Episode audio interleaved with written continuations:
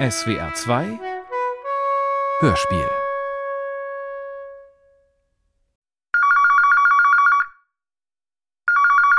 Ja, Soran Solomon? Ich bin's, der Walter Schultheiß. Pünktlich. Wunderbar. Sie geben wieder den Konferencier. Ja, das mache ich doch für mein Leben gern. Sind wir soweit, Wolfgang? Ja, sind wir. Und? Läuft. Heimatjahre. Hörspiel in zwei Teilen nach dem autobiografischen Roman von Felix Hubi.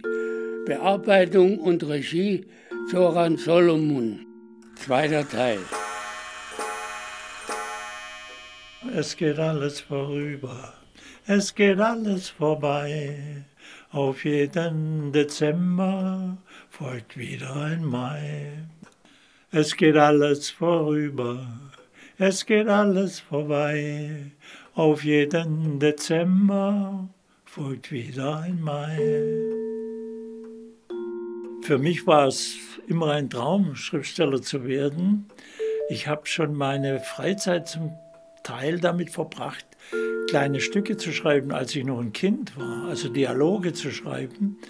Und es war für mich ein ungeheurer Reiz dieses Schreibens, mich zu versenken in diese Geschichten, die Figuren zu erfinden, die dann auch angefangen haben zu leben und Dinge zu machen, die ich im Grunde gar nicht erwartet hatte, so dass ich manchmal geschrieben habe, einfach um zu erfahren, wie es weitergeht.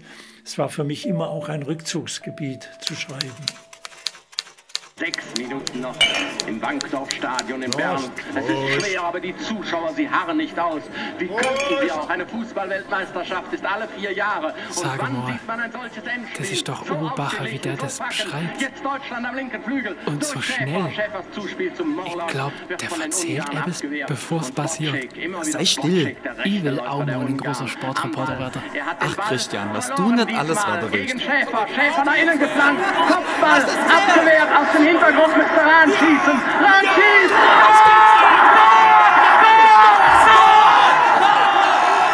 Es ist noch nicht aus. Leute, jetzt heißt es Daumendrücker. Prost, Prost. Die Ungarn erhalten einen Einwurf zugesprochen. Der ist ausgeführt. Kommt zu Wojciech.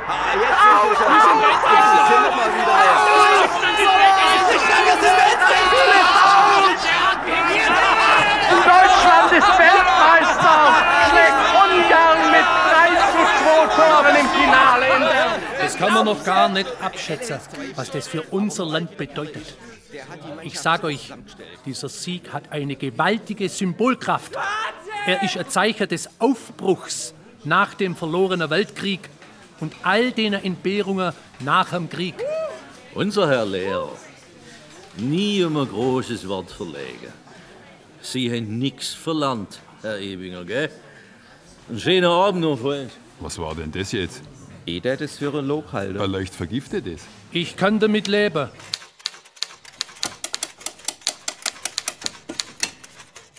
Wo ist eigentlich der Christian schon wieder? Beim Herr Pfarrer, glaube ich. Glaubst du?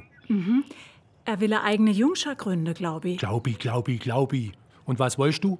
Er ist doch jetzt schon seit zwei Jahren beim CVJM in Tübingen. Mein Gott, als ob ich das nicht wüsste. Und er leitet dort schon seit einem halben Jahr eine eigene Gruppe. Jetzt möchte er auch bei uns im Dorf so eine Jugendgruppe aufmachen. Der Christian. Ja, er traut sich das zu. Was traut sich der nicht zu? Im Gymnasium macht er den Klassensprecher, fällt aber durch und muss Klasse wiederholen. Er macht beim Theater mit, schreibt Artikel für die Schülerzeitung. Und jetzt hat er sogar angefangen, Gitarre zum Lernen, damit er in der Jungschar die Lieder begleiten kann. Und woher hat er das Instrument?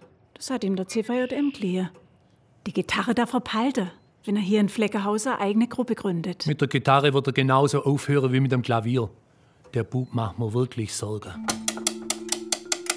Anfang der 50er Jahre hat sich Deutschland normalisiert. Als es so 15, 16 war, sind wir dann in die Tanzstunde gegangen. Das hat, hat sich alles äh, normalisiert und wir hatten eigentlich ein gutes Leben. Mein Vater hat wieder gut verdient, war wieder im Schuldienst und finanziell ging es uns gut. Nicht sehr gut, aber gut. Und man hat sehr sparsam gelebt, das gehörte einfach dazu und hat dann wirklich Stein auf Stein aufgebaut für sich selber. Die Bundesregierung wird in Zukunft Der deutsche Bundeskanzler Konrad Adenauer reiste im September 1955 mit einer Regierungsdelegation nach Moskau. In ihrer Gastfreundschaft wollten sich die Sowjets von niemandem übertreffen lassen. Doch die Verhandlungen kamen nicht voran. Adenauers Forderung, alle deutschen Kriegsgefangenen, die noch in der Sowjetunion festgehalten wurden, müssten sofort entlassen und nach Hause geschickt werden, stieß auf die massive Ablehnung der Moskauer Führung. Da bestellte der deutsche Kanzler für den Abend seine engsten Mitarbeiter zu sich in seine Hotelsuite. In der Überzeugung, dass die Russen mithörten, erklärte er seinen entsetzten Delegationsmitgliedern, man werde am nächsten Morgen abreisen. Sehr früh am nächsten Morgen erreichte Adenauer die Botschaft, man sei bereit, über die Entlassung der 5000 deutschen Gefangenen zu reden. Du, Christian! Christian! Ach, grüß Gott, Herr Schätzle. Komm mal her. Hast gerade schön Zeit. Ja klar, sind ja Ferien. Hilfst mir meinen Wagen sauber machen. Auch was dafür. Wie viel? 60 Pfennig. 90. Gut, 70. Okay, sagen die Amerikaner. Weißt nur, wie du zu mir gesagt hast, die Katrin Lubinger tät gern mit mir ins Kino nach Tübingen fahren. Ja klar weiß ich das noch. Da damit hat alles angefangen. Was denn, Herr Schätzle? Ja, an dem Abend bin ich zu ihr. Und bin bei ihr geblieben. Über Nacht, verstehst Und seitdem wohne ich auch bei ihr. Weiß ich doch. Nicht bloß du. Alle im Dorf wissen das. Und jetzt kommt vielleicht ihr Mann zurück aus Russland. Wirklich? Ach, das wäre ja. Hat sie denn Nachricht von ihm? Nein, aber das zweite Gesicht.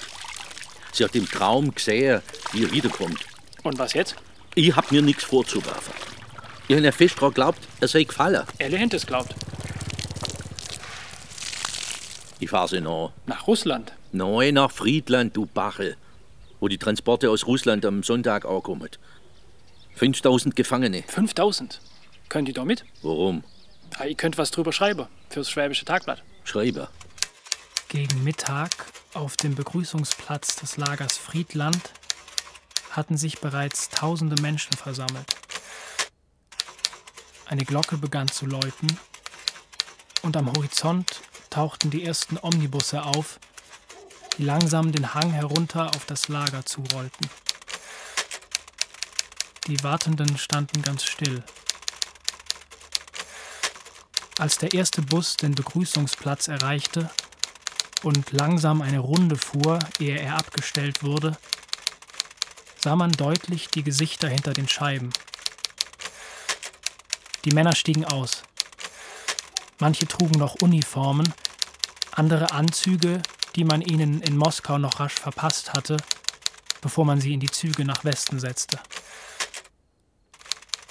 Ein Vertreter der Heimkehrer trat ans Mikrofon. Wir sind die letzten Soldaten des großen Krieges, sagte er mit fester Stimme. Wir weinen und wir schämen uns der Tränen nicht. Ja? Grüß Gott, Herr Mosebach. Wer hat dich denn reingelassen? Wer bist du? Ich habe den Weg selber gefunden. Christian Ebinger. Ja, und? Ich bin am Sonntag in Friedland gewesen. Und ich habe auch schon einen Bericht geschrieben. Du warst in Friedland. Sag ich doch. Und warum? Aus Interesse. Und weil mir einer mitgenommen hat. Sie kennen doch den Schätzle. Den Fuhrunternehmer. Ja. Mir haben einen Heimkehrer aus Fleckerhausen abgeholt. Andreas Lubinger. Nach 16 Jahren ist der zurückgekommen. Da, mein Bericht. Gegen Mittag auf dem Begrüßungsplatz des Lagers Friedland hatten sich bereits tausende Menschen versammelt. Eine Glocke. Mhm. Ich habe auch Fotos gemacht. Ruhe. Wir sind die letzten Soldaten des großen Krieges. Mhm. Und? Bissle was muss man noch korrigieren und kürzer natürlich. Und du solltest unbedingt den Andreas Lubinger und seine Frau und den Schätzle erwähnen. Und du hast tatsächlich auch fotografiert. Sag ich doch, mit meiner Box. Also wenn die Bilder was taugen und ich den Platz krieg, mache ich dafür morgen eine ganze Seite draus. Und was kriege ich dafür? Respekt und Anerkennung. Ich schwätz vom Honorar. Zeile Honorar 5 Pfennig und für jedes Foto noch einmal 50. Am nächsten Tag wurde in Fleckenhausen über nichts anderes gesprochen. Der Artikel beschrieb die Ankunft des Flüchtlingstransports, Aber fast genauso viel Text war dem Wiedersehen des Ehepaars Lubinger und der schnellen Heimreise im Lastwagen Gottlieb Schätzles gewidmet. Schätzle und die Lubingers stiegen zu lokalen Berühmtheiten auf, über die man sich allerdings trefflich das Maul zerreißen konnte. Wusste doch jeder im Dorf, dass die Katrin ein Verhältnis mit dem Fuhrunternehmer hatte. Haben Sie schon Zeitung gelesen, Frau Burgerhofer? Ach, das mache ich, wenn ich heimkomme, Frau Lauer. Ja, dann wissen Sie es ja noch gar nicht. Der Schätzle hat der Andreas Lubinger aus Friedland geholt. Mit seinem Lastwagen. Ja, woher wissen Sie das? Ha, aus der Zeitung, das sage ich doch. Was, das steht in der Zeitung? Ja, sogar mit Fotografie. Da. Die Fleckenhausenerin Katrin Lobinger umarmt ihren Mann, der nach zehn Jahren Kriegsgefangenschaft am Sonntag nach Hause zurückkehren durfte. Das steht drunter. Die Bilder hat scheins der Christian Ebinger gemacht. Ja, was? War, war der denn dabei? Ah, sonst hätte er doch nicht fotografieren können. Ja, aber der Schätzle und die Katrin. Ja, sag mal. Ist das jetzt auch heimlich? Ob der Andreas ahnt, was seine Frau alles trieben hat, solange er in der langen Gefangenschaft hat leiden müssen. Er wird's erfahren. Der Oktober ging zu Ende. Die Temperaturen waren in der letzten Woche stark gesunken. Jeden Tag konnte der erste Schnee fallen. Christian, Grüß Gott, Herr Schätzle. hilfst du mir beim Holzspalten? Ja, gern. Was kriege ich? 70 in der Stunde. Das ist doch unser Tarif, oder? Bis jetzt so. Und kannst auch du zu mir sagen. Wie sieht's eigentlich bei dir aus? Was denn? Freundin, Neu. hättest du gern noch eine? Ich meine, du bist jetzt bald 18. Hen Sie? Hast du da schon eine Freundin gehabt? Neu. Aber das waren andere Zeiten. Manchmal bin ich tagelang mit so einem Ständer rumgelaufen. Aber mir haben ja nicht einmal selber Hand angelegt, Ehrlich? Warum denn nicht? weil mir fest glaubt haben, dass man fürs ganze Leben bloß 8000 Schuss hat. Verstehst? Und außerdem hat man uns erzählt, dass das im Rückenmark schadet. Und am Ende wären wir gelähmt. Oder der blind wäre. Du kannst ruhig lachen. So war das damals. Ja, wer kommt denn da? Da gang ich lieber. Nein, nein. Mach du ruhig weiter. Christian! Christian, was ist passiert? Hilf mir. Ach, du blutest! Gerhard! Gerhard, komm schnell! Was ist denn? Schnell! Jod! Wir brauchen Jod und eine Mullbinde. Ich han dem Schätzle beim Holzspalte geholfen. Und da ist mir die Axt aus der Hand gerutscht. Das Schienbein sieht ja schlimm aus. Da, das Jod. Ah! Ah! haha. Gut, jetzt erzählst du uns, was wirklich passiert ist. Ich war tatsächlich beim Schätzle. Ja? Und ich hab ihm tatsächlich mit Holzspalte geholfen. Ja? Und dann ist die Katrin Lubinger gekommen. Nein. Doch. Sie sind ins Haus und fünf Minuten später tauchte Andreas Lubinger auf. Der hat die Katrin verfolgt. Und die hat nichts gemerkt, die blöde Kuh? Er hat die Axt vom Schätzle packt, die wo da gelegen ist, und ist mit derer ins Haus gestürmt. Schätzet wie ein Reporter. Verzähl einfach. Der Schätzle und die Katrin auf dem Boden. Elle zwei halbe nackig. Und du? Ich doch nicht. Der Lubinger gibt den wilden Schrei von sich und hebt die Axt über den Kopf, bereit zum Zuschlagen. Ich mach einen Satz nach vorn und pack den Stiel von meiner Axt mit beide Händen. Ich hab plötzlich eine Kraft gehabt, sage ich euch, wie ein Löwe. Unser Löwe, Christian. Mein Angriff kommt für den Lubinger so überraschend, dass er nach hinten gerissen wird und auf der Rücken fällt. Er lässt die Axt los, die wirbelt durch die Luft und trifft mich da am Schienbein, genau mit der Schneide. Und da ist auch schon der Schätzle aufgesprungen. Er packt die Axt. Einen Moment denke ich, der schlägt jetzt zu. Hoch aufgerichtet starrt er auf der Andreas Lubinger runter, wo der doch nur immer auf dem Boden liegt. Geht's auch ein bisschen weniger dramatisch, Herr Sensationsreporter? Hat er ihn? Neu, der Lubinger ist plötzlich vom einem furchtbaren Lacher geschüttelt worden. Grauslich, sag ich euch. Er starrt auf, guckt den Schätzle an, dann seine Frau, dreht sich einfach um und Gott. Und lacht. Und lacht immer weiter das grausliche Lachen. Hast du denn gar keine Angst gehabt? Doch. Aber das habe ich erst danach gemerkt. Und jetzt? Ich hab dem Schätzle versprochen, kein Wort zu niemand zu sagen. Andreas Lubinger kam nach dem Vorfall beim Schätzle nicht mehr nach Hause. Er blieb verschwunden. Niemand wusste, wo er hingegangen war oder wo er sich versteckt hatte. Schon in den letzten Novembertagen kündigte sich der Winter an. Ein kalter Wind fegte über das Land, der Regen war mit ersten Schneeflocken durchmischt. Bevor es zu kalt dafür werden würde, kündigte Christian Ebinger seiner Jugendgruppe ein Geländespiel an. Am Freitag wollte er die Strecke abgehen und die jeweiligen Aufgaben, die unterwegs zu lösen waren, an verschiedenen Haltepunkten deponieren. Sein Bruder Gerhard war bereit mitzukommen. Sieben Stationen hatten sie sich vorgenommen, an denen jeweils neue Anweisungen erfolgen würden. An der vierten Station steckten sie einen Zettel in ein Astloch, auf dem die Anweisung stand: bis zur Lichtung, dann dort, wo zwei Schlehenbüsche stehen, in den Wald hinein und dem Wildpfad folgen. Sie selbst machten sich auf den gleichen Weg. Was ist denn das? Was denn? Ich sehe nichts. Da an dem Baum. Da hängt einer. Du siehst Gespenster. Ich gucke mal. Bleib doch stehen! Wir müssen die Polizei holen! Oh je. Nein, nein. Das ist. Das ist ja. Das ist der Andreas Lobinger. Der hat sich aufgehängt. Der Krieg war für uns in den Mitte der 50er Jahre und Ende der 50er Jahre unglaublich weit weg. Das war Geschichte. Es wurde auch kaum drüber geredet. Also auch die Rückkehrer, die Spätrückkehrer aus der Gefangenschaft, die konnte man nicht darauf ansprechen. Die haben über den Krieg nicht geredet. Später dann äh, war es so, dass manche so über Heldentaten erzählt haben. Aber in den 50er Jahren war für uns der Krieg nicht mehr existent, für uns Kinder oder Heranwachsende. Gleich der erste Schnee fiel in schweren Flocken und hüllte die Landschaft um Fleckenhausen in kurzer Zeit in einen so dichten weißen Mantel ein, dass der Bauer und Fuhrunternehmer Schätzle seine beiden Pferde vor den Bahnschlitten spannen musste, um die Straßen im Dorf begehbar zu machen.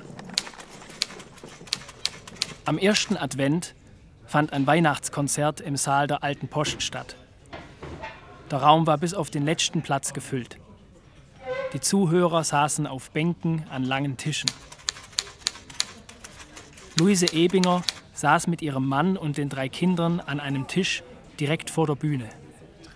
Sie war so aufgeregt, dass sie keinen Bissen hinunterbrachte. Luise, sei doch nicht so nervös. Man könnte gerade meinen, dass du ganze neue Konzert geben müsstest. Das Licht im Saal erlosch. Nur noch leise hörte man, wie das eine oder andere Glas abgestellt wurde. Und da fiel Albert Ebinger plötzlich wieder ein, wie er damals seine jetzige Frau zum ersten Mal wahrgenommen hatte. Es war dasselbe Lied. Der Chor hatte es zu seiner Begrüßung gesungen, als er 1928 den Gesangverein als Dirigent übernommen hatte. Jetzt hatte er die Bilder plötzlich wieder vor Augen, als ob es gestern gewesen wäre. Und auch jetzt erhob sich Luises Stimme wieder mühelos und leicht über den Chor.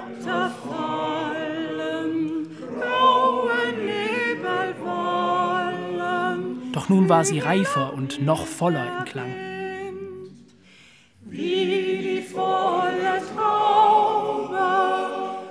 Schön, hatte er damals leise gesagt. Wunderschön. Und er war sich selbst nicht im Klaren darüber gewesen, ob er ihren Gesang oder sie gemeint hatte.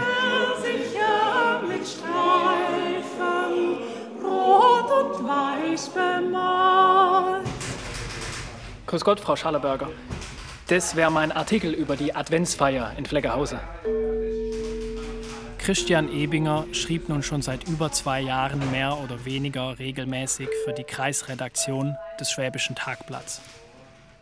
Er verfasste nicht nur kleine Berichte über das Dorfgeschehen in Fleckenhausen, sondern nahm auch in Tübingen Termine wahr, wenn Not am Mann war, wie es Frau Schallenberger ausdrückte. Die mächtige Sekretärin verteilte die Aufträge an die freien Mitarbeiter und den jungen Ebinger hatte sie richtig ins Herz geschlossen. Zumal er rasch dahinter gekommen war, dass sie eine Vorliebe für eine bestimmte Pfefferminzschokolade besaß. Das wäre doch nicht nötig gewesen.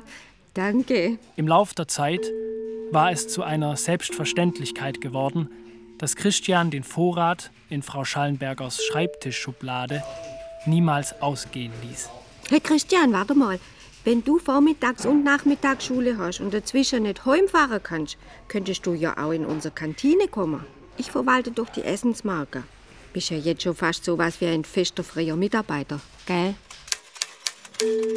Und so kam es, dass Christian Ebinger ein halbes Jahr nach Andreas Lubingers Tod dessen Witwe wieder begegnete. Zunächst sah er sie nur von hinten. Sie stand zwischen der Theke und der Küchenzeile und schöpfte Gulasch aus einem der Warmhaltebecken in eine große Schüssel. Er wusste sofort, dass sie es war, obwohl er sie nur von hinten sah und obwohl sie ihre roten Haare kurz geschnitten hatte. Als sie sich umdrehte und ihn erkannte, war sie so überrascht, dass sie um ein Haar die Schüssel hätte fallen lassen. Christian, ja, was machst du denn da? Ich. Ich darf jetzt hier essen, wenn ich Nachmittagsunterricht habe. Ich schreibe doch manchmal fürs Tagblatt. Das freut mich jetzt, dass ich dich ja mal wiedersehe. Sind Sie hier angestellt? Ja, und ich schaff gern da. So komme ich wenigstens unter die Leute. Und der Verdienst ist auch ganz gut. Ich verdiene auch gut. Zwölf Pfennig pro Zeile. Und pro Bild noch einmal zwei Mark obendrauf. Ich komme manchmal auf 100 Mark im Monat. Ich wohne jetzt hier in Tübingen. In der Haaggasse habe ich eine kleine Zwei-Zimmer-Wohnung. Könntest mich ja mal besuchen. Das mache ich glatt. Es ist gleich das erste Haus am Marktplatz, gegenüber vom Rathaus. Die Haaggasse ist da so eng, ich kann dem Oberbürgermeister auf den Schreibtisch gucken. Einerseits habe ich immer geschrieben, gar nicht unbedingt so in dieser Hoffnung, jetzt was zu veröffentlichen. Das änderte sich dann, als ich so nach der Pubertät, also als ich so 17, 18 war, habe ich schon das, was ich geschrieben habe, auch mal irgendwo hingeschickt. Ich habe dann angefangen, Kurzgeschichten zu schreiben und die kamen immer zurück. Und ich habe sie, wenn sie zurückkamen, wieder eingetütet und wieder weggeschickt an die nächste Adresse. Die erste Kurzgeschichte wurde dann in der Bäckerblume veröffentlicht. Da war ich, glaube ich, 19. Das war so eine Kundenzeitschrift, die man beim Bäcker bekommen hat. Also so ungefähr das letzte in der Leiter unten. Es war Ende Mai und weit über 20 Grad warm. Ein weißes, milchiges Licht lag über der Stadt. Manche Männer trugen ihre Jacketts lässig an einem Finger über der Schulter. Frauen hatten seit ein paar Tagen ihren leichten Kleider aus den Schränken geholt. Die Luft war samtweich. Christian überquerte den Holzmarkt im Schatten der Tübinger Stiftskirche und ging mit immer langsamer werdenden Schritten die Kirchgasse bis zum Marktplatz hinunter. Einen Augenblick blieb er stehen und betrachtete das Rathaus. Dann ging sein Blick hinüber zum ersten Haus in der Haaggasse, das erhöht über dem Platz stand und zu dem ein kurzer, steiler Stichweg hinaufführte. Christian, Hallo. das sind aber schöne Blumen. Aber das wäre doch nicht nötig gewesen. Komm rein. Links rein, da ist das Wohnzimmer. Ich stell schnell die Blume in der Vase. Ich habe ein paar Maultaschen mit Ei aufbraten. Magst du das? Ja, gern. Trinkst du ein Glas Wein mit? Ja. Prost. Prost. Erzähl, Was soll ich denn erzählen? was du machst, wie es dir geht, was du vorhast, wenn du mit der Schule fertig bist. Ich weiß ja noch nicht, ob ich zum Bund muss. Ich denk, alle müssen jetzt zum Militär. Ich will aber verweigern. Ja, das wäre allerdings das Beste. Was Soldaten anrichten können, wisset mir doch nur zu genau. Ja, Prost! zum Wohl. Dieser scheiß Krieg hat uns doch alles kaputt gemacht. Und jetzt stellt mir schon wieder eine Armee auf, als ob mir nichts gelernt hättet. Aus der Geschichte haben die Menschen noch nie etwas gelernt. Was du alles weißt? Schmeckt's dir denn? Mhm. Wenn's doch ein bisschen wärmer wird, kann man im Baggersee schwimmen gehen. Warst schon einmal dort? Mm, Neu. Aber wir haben jetzt im Fleckerhauser wieder ein Schwimmbad. Aber so ein See ist doch etwas ganz anderes. Ich kauf mir einen Motorroller, ein Lambretta. Da könntet mir zusammen rausfahren und baden. Fänd ich dufte. Wie alt bist du jetzt eigentlich? 18 werde ich im Dezember. Also 17. Hast du denn eine feste Freundin? Nein, überhaupt nicht. Traust dich nicht? Weiß nicht. Vielleicht sollte ich dir helfen. Komm.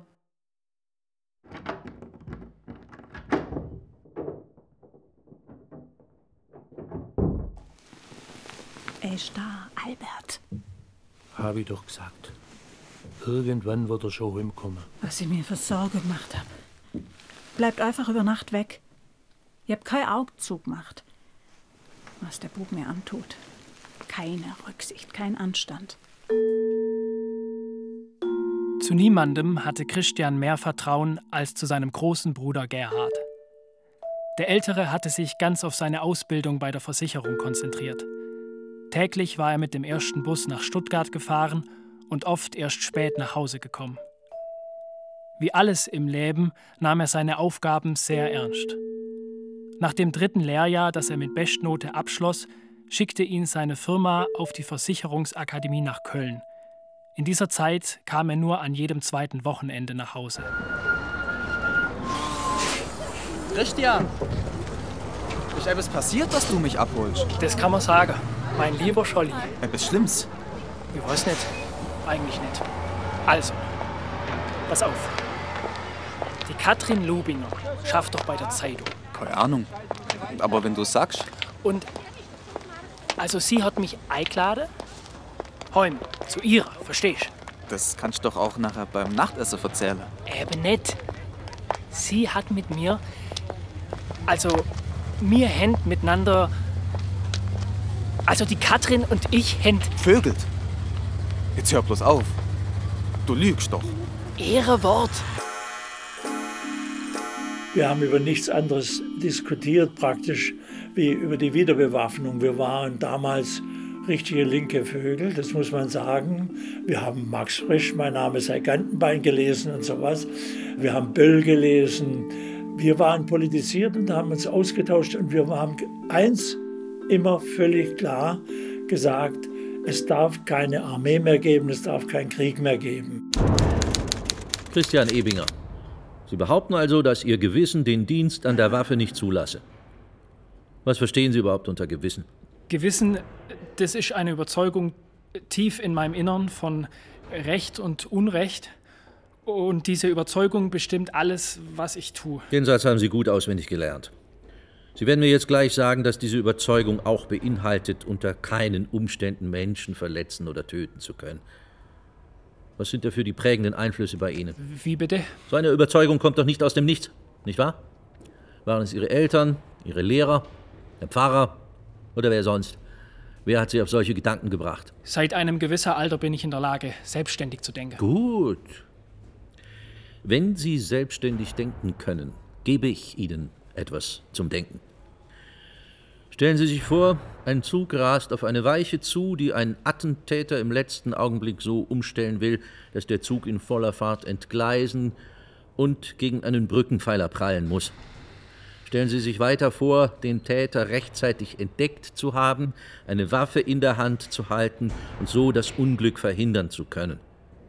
In dem Zug sitzen 200 Leute, Männer, Frauen, Kinder. Und Sie können deren Leben retten, indem Sie einen Schwerverbrecher unschädlich machen. Unschädlich mache? Was, was sind denn das für Worte? Antworten Sie auf meine Frage. Ich gebe auf. Wenn ich bei der Bundeswehr auf Menschen wie Sie treffe, habe ich andere Feinde als die Soldaten der Roten Armee.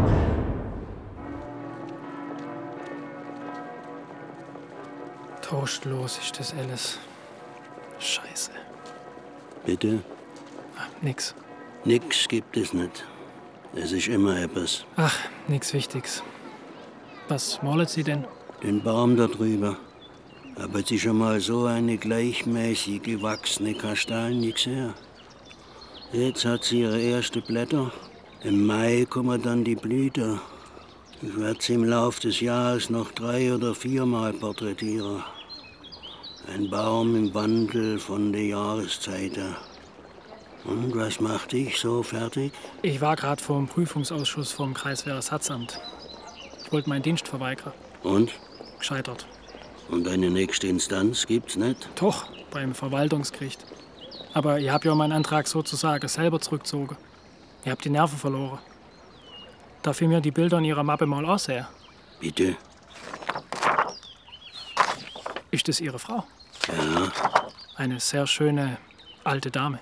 Das ist mein Versuch, mir vorzustellen, wie sie heute aussieht. Oh, dann ist sie. Sarah hat sie geheißen. Das ist ein jüdischer Name, das wirst du wissen. Sie ist.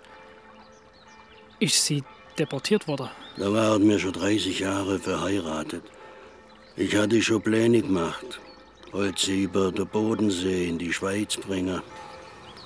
Sarah war an dem Tag, wo ihre Eltern abgeholt wurden, bei ihnen.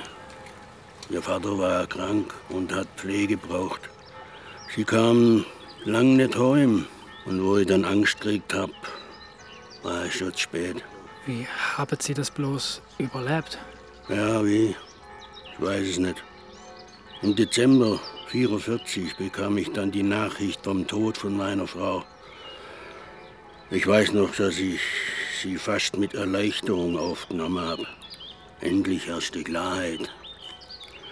In dieser Zeit habe ich Kleists Novelle Die Marquise von O gelesen und bin an einem Satz hängen geblieben, der sich mir danach tief ins Gedächtnis eingegraben hat. Mit sich selbst bekannt gemacht, hob sie sich plötzlich wie an ihrer eigenen Hand aus der ganzen Tiefe, in welche das Schicksal sie hinabgestürzt hatte. Haben Sie wieder geheiratet? Nein. Bedauern Sie mich nicht, junger Mann. Ich habe alles erlebt. Ungestüm, Unsicherheit, Ehrgeiz, Stolz, Bitterkeit, Liebe, Freundschaft. Ablehnung und Zuneigung, Gutes und Schlechtes. Das Leben ist, wie das Leben ist. Du könntest mir frisches Wasser holen. Was hast du denn? Wieso? Was meinst du denn? So maßleidig kenne ich dich gar nicht. Ha, ich hab halt denkt, das ist ja auch ernst. Wem? Der Katrin. Aber für die war das bloß ein Spiel. Wie ich am Freitag zu ihr nah bin, hat sie nicht einmal aufgemacht. Die Frau ist 20 Jahre älter als du, Christian. 16.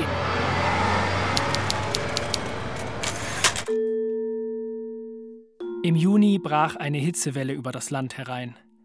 Das Thermometer zeigte am ersten Wochenende des Monats 29 Grad Celsius.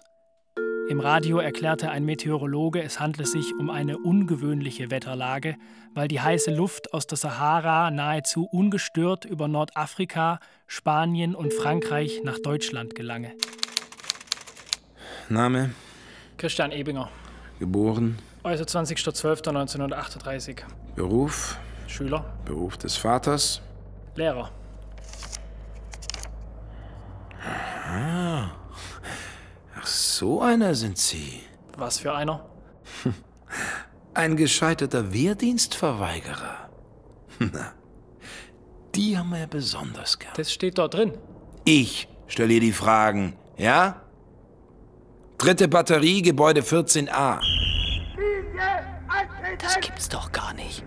Das darf's doch gar nicht geben. Was denn? Der hat mich nach dem Beruf meines Vaters gefragt. Und ich hab gesagt, mein Vater ist im Krieg gefallen. Und weißt du, was der drauf antwortet? Was denn? Pech gehabt. Hauptfeldwebel Steinmann. Ich bin euer Spieß. Für alles zuständig. Unsere Batterie hat 120 Mann. Ihr werdet auf 10 Stube verteilt. Immer 12 Mann auf eine. Und das Dutzend bildet A-Gruppe. Die kleinste Einheit in der Truppe geführt von einem Gfreide oder einem Obergfreide. Verstanden? In Ordnung. Jawohl, Herr Hauptfeldwebel heißt es. Also nochmal. Verstanden? Jawohl, Herr Hauptfeldwebel. Das kommt gefälligst zehnmal so laut. Jawohl, Herr Hauptfeldwebel. Das kapiert ihr schneller, als ihr denkt. Und wenn ich's in euch neiprügeln muss. Rührt euch! Wegtrete. Das heißt wohl, wir können jetzt unsere Zimmer suchen. Wie schnell der Kopf, wenn Sonne drauf scheint. Hm? Was ist denn das? Eine Schreibmaschine. Und was wollen Sie damit, Kanonier Ebinger? Ein bisschen schreibe, wenn ich dazu komme. Dass Sie dazu nicht kommen, dafür werd ich schon sorgen. Also ich war ja der zweite Jahrgang, der eingezogen wurde. Ich war auch ein gescheiterter Wehrdienstverweigerer, also musste den Dienst machen. Und wir sind getroffen auf Offiziere und Unteroffiziere, die aus dem Krieg übrig geblieben waren. die wieder eingesetzt wurden, als das Amt Blank die Bundeswehr gegründet hat. Man hatte ja keine anderen. Die hatten im Zivilleben nicht richtig Fuß gefasst und waren jetzt überglücklich, wieder Soldat spielen zu dürfen. Die haben sich aufgespielt. Es war unglaublich. Ne? Und dann kam irgendwann ein junger Leutnant, ein neuer, ein vernünftiger Mensch, der hat es dann durchschaut, hat auch gemerkt, wie ich darunter leide. Mir ging es furchtbar da. Und hat mich dann in die Schreibstube versetzt. Also ich wurde dann rausgenommen aus dem Betrieb, zum Glück.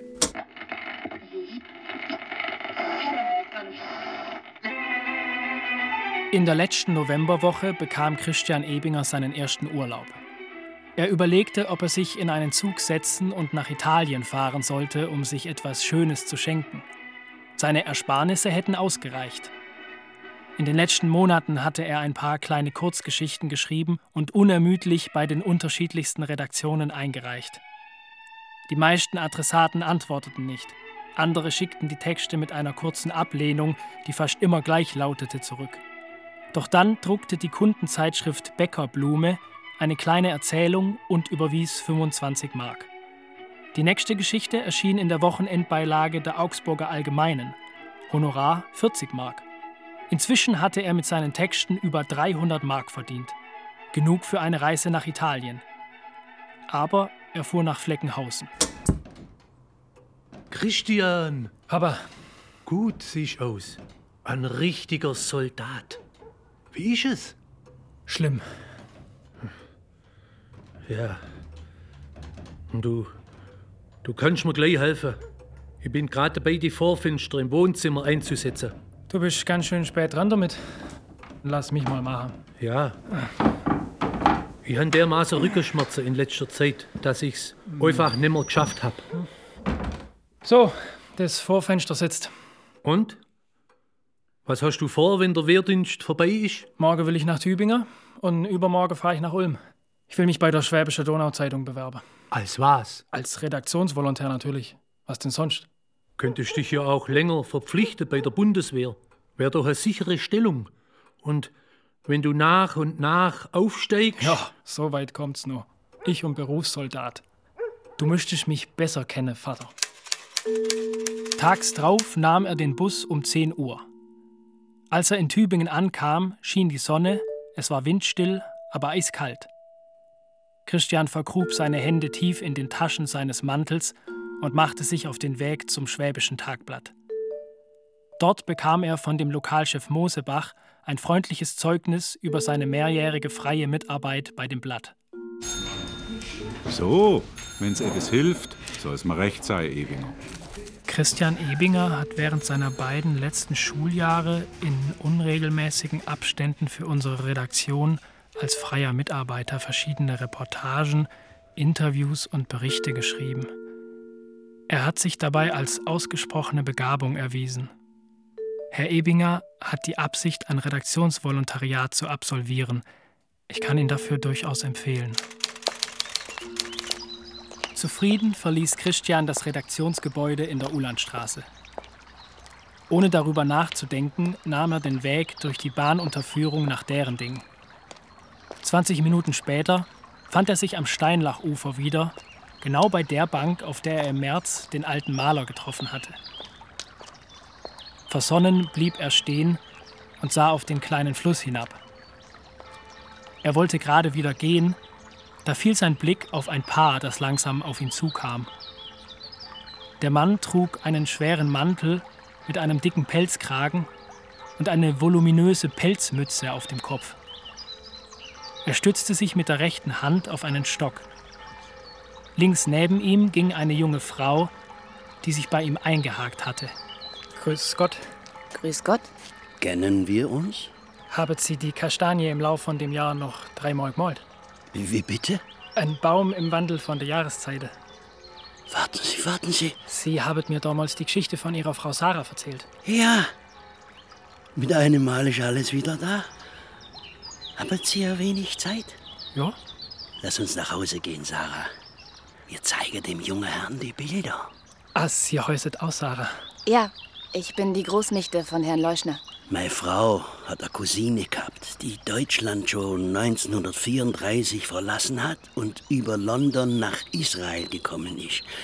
Elisabetha, so hieß sie, war ihre Großmutter. Sie lebt seit sieben Jahren nicht mehr, aber Sarahs Eltern, sie sind in Jerusalem blieben. Und deswegen lebt Sarah in Israel. Die Wohnung lag nur zehn Gehminuten entfernt im ersten Stock eines Hauses aus der Gründerzeit. Sie schritten durch hohe, ineinander übergehende Räume, die sparsam, aber exquisit möbliert waren, bis zu einer ringsum verglasten Veranda. Hier hatte der Hausherr sein Atelier eingerichtet. Drei leere Staffeleien standen, jeweils einer Fensterfläche zugewandt, im Raum. Ich mache einen Tee. Hier, die Bilder. Und bitte in der richtigen Reihenfolge. Frühling, Sommer, Herbst. Das Winterbild ist noch nicht fertig. Die sind ja eine Wucht.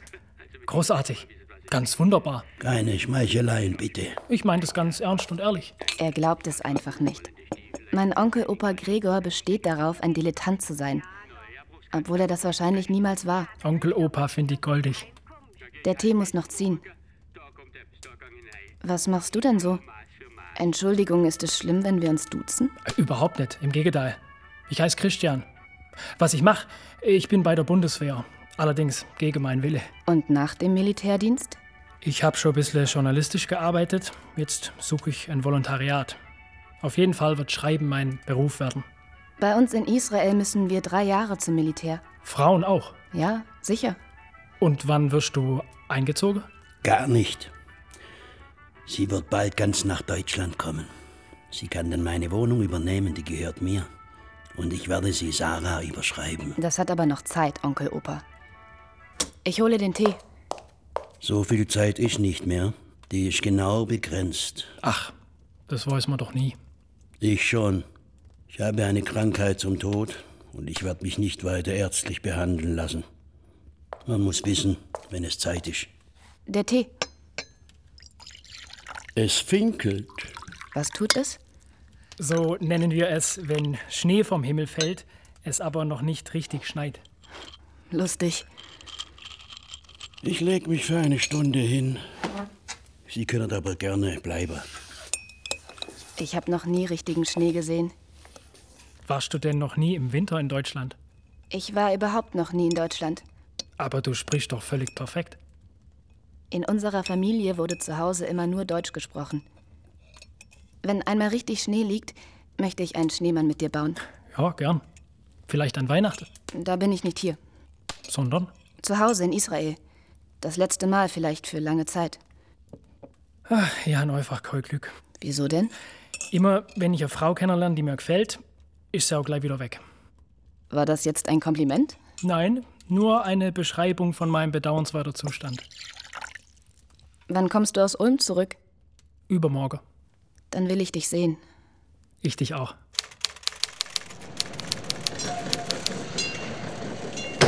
Der Herr Ebinger wäre jetzt da. Guten Tag, Herr von Böhner. Guten Tag. Ich habe ein paar Arbeitsproben mitgebracht.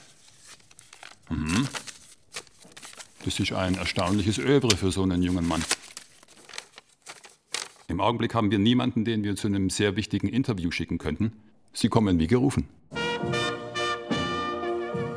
Ich war schon Volontär und ähm, da kam die Aufgabe, Louis Armstrong zu interviewen, der in der Donauhalle in Ulm ein Konzert geben sollte am nächsten Tag und im Bundesbahnhotel logierte. Mein Chef fragte, äh, sprechen Sie Englisch? Und ich habe immer bei allem gesagt, ja, ich kann's. Und im Auto habe ich dann richtig Muffe gekriegt, bin mit einem Fotografen hingefahren und habe zu dem gesagt, das wird nichts. Und der hat gesagt, ruhig Blut, ich spreche Englisch. Und dann sind wir in die Suite gekommen und dann saßen sie da alle. Und äh, da waren auch die anderen aus seiner Band, auch Ella Fitzgerald und äh, Trami Young und all die Götter meiner Jugend, muss man sagen. Und der Fotograf hat was gesagt, was ich nicht verstanden habe. Der Armstrong hat unheimlich gelacht und hat dann mich so neben sich runtergezogen auf die Couch und hat gesagt, he asks, I answer. Und hat im Grunde genommen das ganze Interview diktiert, also mit Hilfe des Fotografen. It's a treat,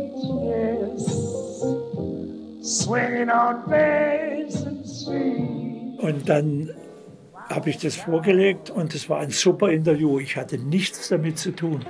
Das war aber der Start für meine Karriere als Journalist. Plötzlich hieß es, also der kann was. Ich musste dann noch die Kritik schreiben am nächsten Tag und das konnte ich. Von Musik habe ich was verstanden.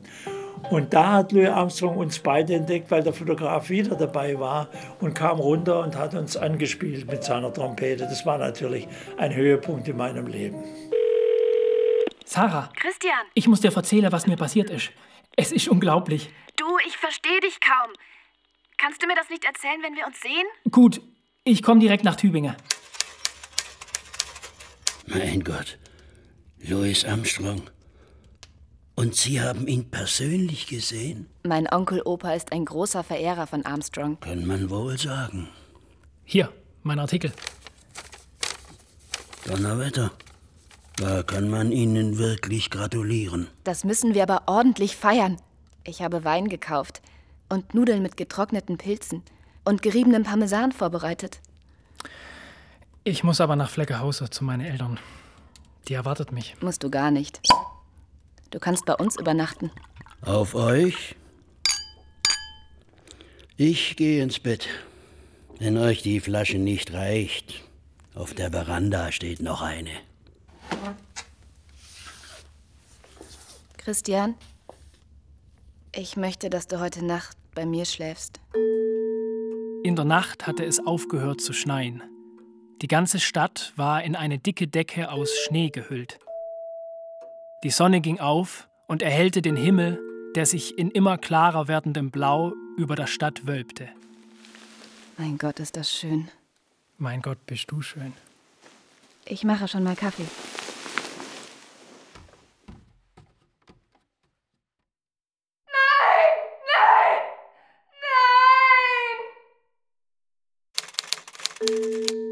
Sarahs Stimme kam aus dem Schlafzimmer des alten Mannes. Die Tür stand offen. Sarah war in die Knie gefallen. Ihre Stirn lag auf der Bettkante, ihre Arme hatte sie um die Brust ihres Großonkels geschlungen. Christian setzte sich neben Sarah auf den Boden und zog sie in seine Arme. Erst blickte er in das Gesicht des Alten, der zu lächeln schien. Ganz ruhig lag er da, als schlafe er tief. Er war in der Nacht gestorben, die ihre erste Liebesnacht gewesen war. Als Christian Ebinger in die Kaserne zurückkehrte, trat er seinen neuen Dienst an. Mit einem Mal war das Leben geradezu beschaulich für ihn. Nach dem Morgenappell schlenderte er ohne Eile zum Verwaltungsgebäude und nahm dort um 7 Uhr seine Arbeit auf, die ihn maximal drei Stunden forderte. Er hätte nicht genau erklären können, warum er sich entschlossen hatte, seinen 20. Geburtstag, Weihnachten und Silvester in der Kaserne zu verbringen. Vielleicht lag es daran, dass Sarah in dieser Zeit bei ihrer Familie in Israel war. Er zog sich jeden Abend nach dem Wachdienst in sein kleines Büro zurück, kochte sich mit Hilfe eines Tauchsieders Tee setzte sich an die Schreibmaschine und begann zu schreiben. An einem Abend im Januar saß er lange an dem schmalen, hässlich gelben Schreibtisch, die Hände auf der Tastatur und sah durch das einzige Fenster im Raum in die Winternacht hinaus. Plötzlich richtete sich Christian auf, beugte sich zu der Schreibmaschine vor und fing an, Wörter eines neuen Textes zu tippen nicht ahnend, was daraus werden würde. Albert Ebinger stand vor der großen Landkarte, die er selbst auf Pappe aufgezogen und mit Reißnägeln an die Wand gepinnt hatte. Ein roter Wollfaden, ein roter Wollfaden, der sich in einer Zickzacklinie fast über die ganze Breite der Landschaften zog und immer dort die Richtung änderte, wo Ebinger eine Stecknadel gesetzt hatte, zeichnete den Verlauf der Front nach. Gerhard! Gerhard! Christian! Hanna! Wo ist der Gerhard? Ich bin doch da. Und wo ist der Christian? Christian! Wo bist du? Da drunter ist er. Er schießt mit seinem Holzgewehr auf die Flugzeuge. Geht ihr in den Keller. Ich hol ihn. Kommet. Christian! Christian! Christian! Wo bist du?